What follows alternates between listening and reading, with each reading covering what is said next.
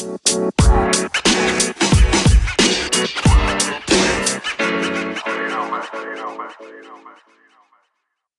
und herzlich willkommen zu Pflanzenbau statt Ackerbau, dein Podcast rund um regenerative sowie verantwortungsvolle Landwirtschaft.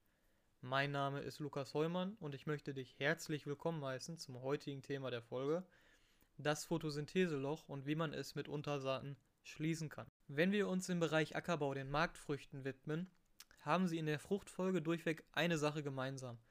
Sie alle sterben während der Abreife ab, was bedeutet, dass über mehrere Wochen Ressourcen, vor allem die Ressource Licht, nicht voll genutzt wird. Welche Folgen für den Boden damit einhergehen und welche Vorteile sich aus dem Beseitigen dieses Umstandes ergeben, das schauen wir uns eben oder das besprechen wir eben in dieser Podcast-Folge. Wie entsteht das Photosyntheseloch? Das ist ja die erste Frage, die sich jetzt stellt bei dieser Überschrift und das ist auch die erste Antwort, die wir uns jetzt gemeinsam erarbeiten. Sobald eine Pflanze in, der, in die regenerative Phase übergeht, fängt sie an, die Ausscheidungen in den Boden zu reduzieren und die frei werdende Energie in die entstehenden Samenkörner zu leiten. Also die Wurzelausscheidungen, die normalerweise das Bodenleben eben stimulieren sollen, werden mit dem Einleiten der regenerativen Phase reduziert, weil diese Energie eben gebraucht wird, die neue Generation, also die Samenkörner, vernünftig auszubilden. Bereits ab diesem Zeitpunkt sinkt die Aktivität des Bodenlebens, da es eben nicht mehr nachgefragt ist, da viele Organismen einfach nicht mehr nachgefragt werden von der Pflanze, weil die Wurzelausscheidungen eben reduziert werden. Diese werden somit teilweise inaktiv und stellen ihre Stoffwechselvorgänge ein. Dieser Prozess nimmt über den Reifeprozess stetig zu, bis zu dem Punkt, an dem die Pflanze die Photosynthese eben komplett einstellt. Da sie ihr Ziel einfach erreicht hat, ihre, ihre Frucht ihre Kinder sozusagen, den, den Samen, vernünftig auszubilden und danach dann abstirbt. Anschließend kann es ja wiederum mehrere Tage oder auch Wochen dauern, bis die Flächen geräumt werden, um eine neue Kultur zu etablieren, bis das eine neue Kultur eben wächst.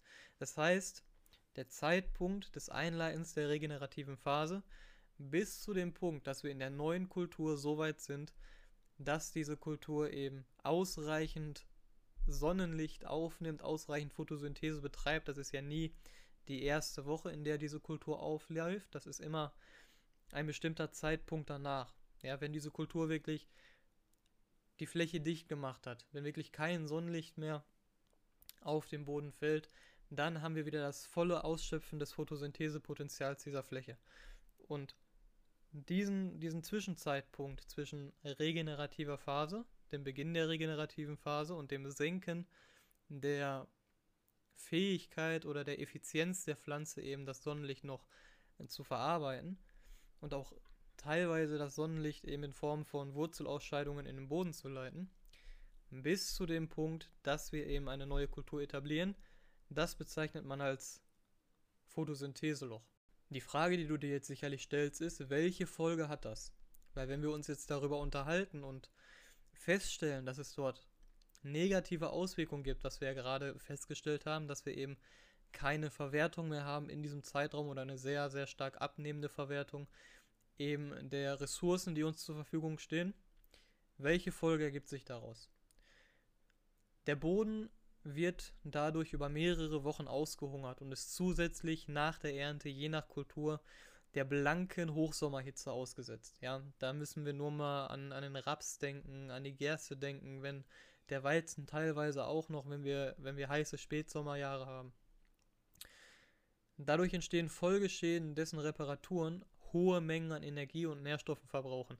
Die ganzen Bakterien, also das, das ganze Bodenleben, das einfach abstirbt, die Regenwürmer, die, die inaktiv gehen, die teilweise auch absterben, wenn sie, wenn im Boden einfach nicht mehr genug Feuchtigkeit ist, wenn der ganze Boden über Tage hinweg von dieser Hitze gebacken wird. Das sind massive Folgeschäden, die da eben entstehen. Abgesehen natürlich ähm, vom Mykorrhiza-Pilz oder von den Mykorrhiza-Pilzen, die in dieser Phase, in diesen Wochen kaputt gehungert werden, wo wir einen Großteil der Mykorrhizen neu züchten müssen, wo wir sie einfach neu etablieren müssen mit der neuen Kultur. Das heißt, wir haben diesen natürlichen Schutz der Mykoritzen zu einem Großteil des Zeitraums der Kultur schon nicht mehr.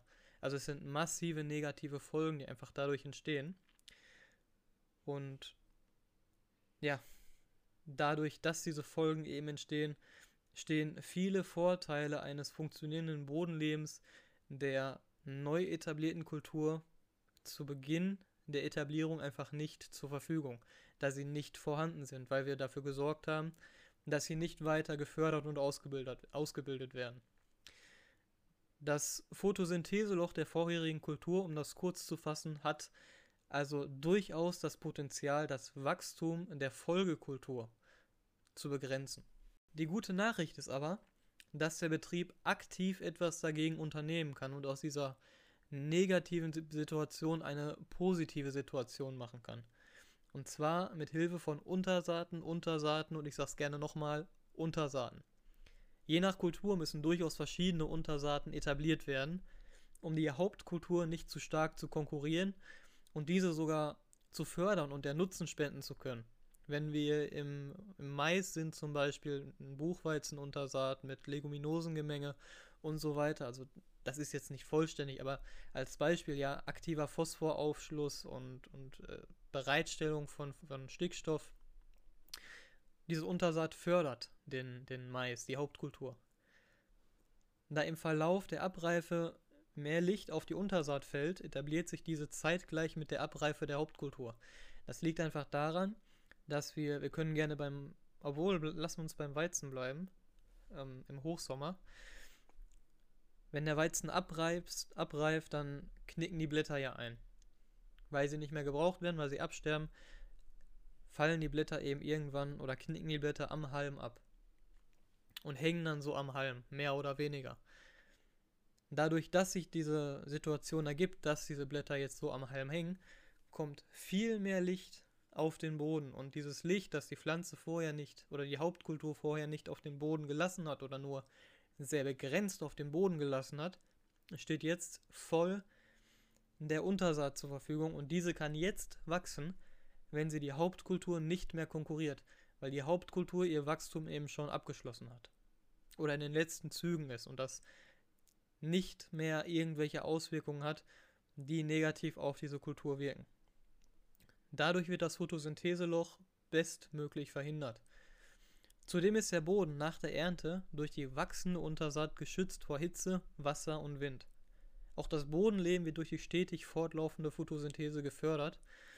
Die Prozesse im Boden kommen also nicht zum Erliegen und das hat wiederum weitreichende positive Auswirkungen auf die anschließende Hauptkultur. Wir machen also aus der Situation, wo dieses Photosyntheseloch durchaus das Potenzial hat, unsere Folgekultur in der einen oder anderen Weise zu beeinflussen, negativ zu beeinflussen, eine Situation, in der wir aktiv dafür sorgen können, dass wir dieses Photosyntheseloch zu unserem Vorteil nutzen und die Hauptkultur, die wir anschließend etablieren, in eine bessere Ausgangssituation bringen, einfach dadurch, dass wir verhindert haben, dass diese Situation entsteht. Also, wenn man das jetzt kurz zusammenfassen möchte, könnte man sagen, Hauptsache grün. Nein, auf keinen Fall. Also um Gottes Willen nicht Hauptsache grün und das passt schon irgendwie. Denn, wie gerade schon angerissen, steht und fällt der Erfolg einer Untersaat mit dessen Abstimmung auf die Hauptkultur. Da dieser Punkt so weit in die Tiefe geht, was nicht nur Hauptkulturen im Allgemeinen, sondern auch die Kulturen innerhalb der Fruchtfolge im Zusammenhang mit den individuellen Nutzungsvoraussetzungen eines jeden einzelnen Betriebes angeht, spreche ich hier dieses Detail in dieser Podcast-Folge nicht weiter an, weil es eben sehr betriebsindividuell am Ende ist, was die endgültige Zusammensetzung einer Untersaat betrifft. Was es allerdings noch zu erwähnen gibt, ist, dass du Wert darauf legen solltest, immer auch eine C4-Pflanze mit in der Untersaat zu haben, wenn deine Kultur eine C3-Pflanze ist. Die Logik dahinter ist folgende. Wird beispielsweise die Gerste im Hochsommer bei 30 Grad Celsius und mehr gedroschen, ist die Untersaat dieser Hitze anschließend ungeschützt ausgesetzt. C3-Pflanzen beginnen aber bei Temperaturen von über 25 Grad Celsius, also Blatttemperaturen von über 25 Grad Celsius, zunehmend Photosyntheseleistung zu verlieren, weil sie mehr und mehr in den Zustand der Photorespiration übergehen. Photorespiration, äh, falls ihr das kein Begriff ist, um das kurz zusammenzufassen, ist einfach die Fehlfunktion der Photosynthese in der Pflanze. Da wird anstatt eines CO2s ein O2 in die Produktionskette geschickt, nenne ich sie mal, und das Ergebnis ist eben am Ende ergebnislos. Ja, also es ist ein Fehl, dieser Prozess der Photosynthese mit O2, also Sauerstoff, funktioniert eben nicht und deswegen ist das Endprodukt null, fehlerhaft. Die Pflanze hat also keinerlei Vorteil oder Erfolg oder ja, Stoffwechselprozess in Gang gesetzt, wenn sie Photorespiration oder wenn sie in den Status der Photorespiration fällt. Erreichen die Blatttemperaturen von C3-Pflanzen jetzt 30 Grad Celsius und mehr, versagt die Photosynthese schließlich gänzlich. Das heißt, dass so, obwohl grüne Pflanzen auf der Fläche stehen, findet keine Photosynthese statt und das Bodenlehm wird lediglich marginalst mit Wurzelausscheidungen versorgt. Transpiration findet allerdings nach wie vor statt, da die Pflanze, sofern ausreichend Wasser im Boden vorhanden ist, weiterhin versucht, durch die Verdunstung ihre Blatttemperatur zu reduzieren, um eben wieder in der Lage zu sein, Photosynthese zu betreiben. Wir haben also eine hundertprozentige Transpiration bei im Extremfall 0% Photosyntheseleistung.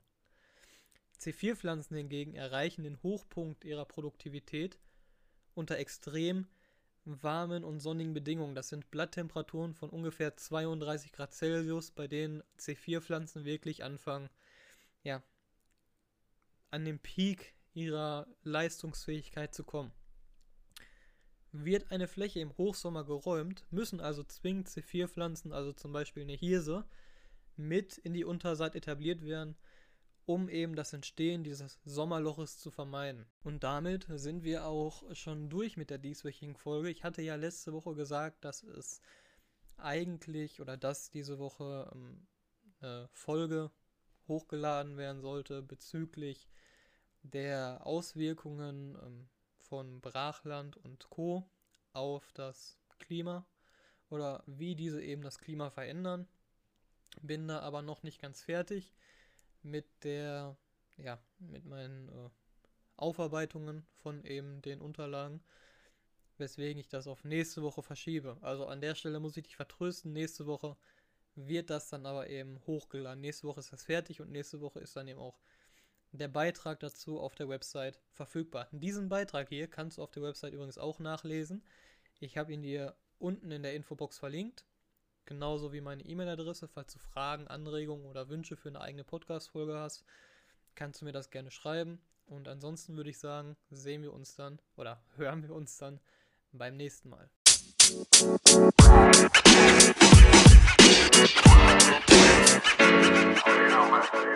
you know, man.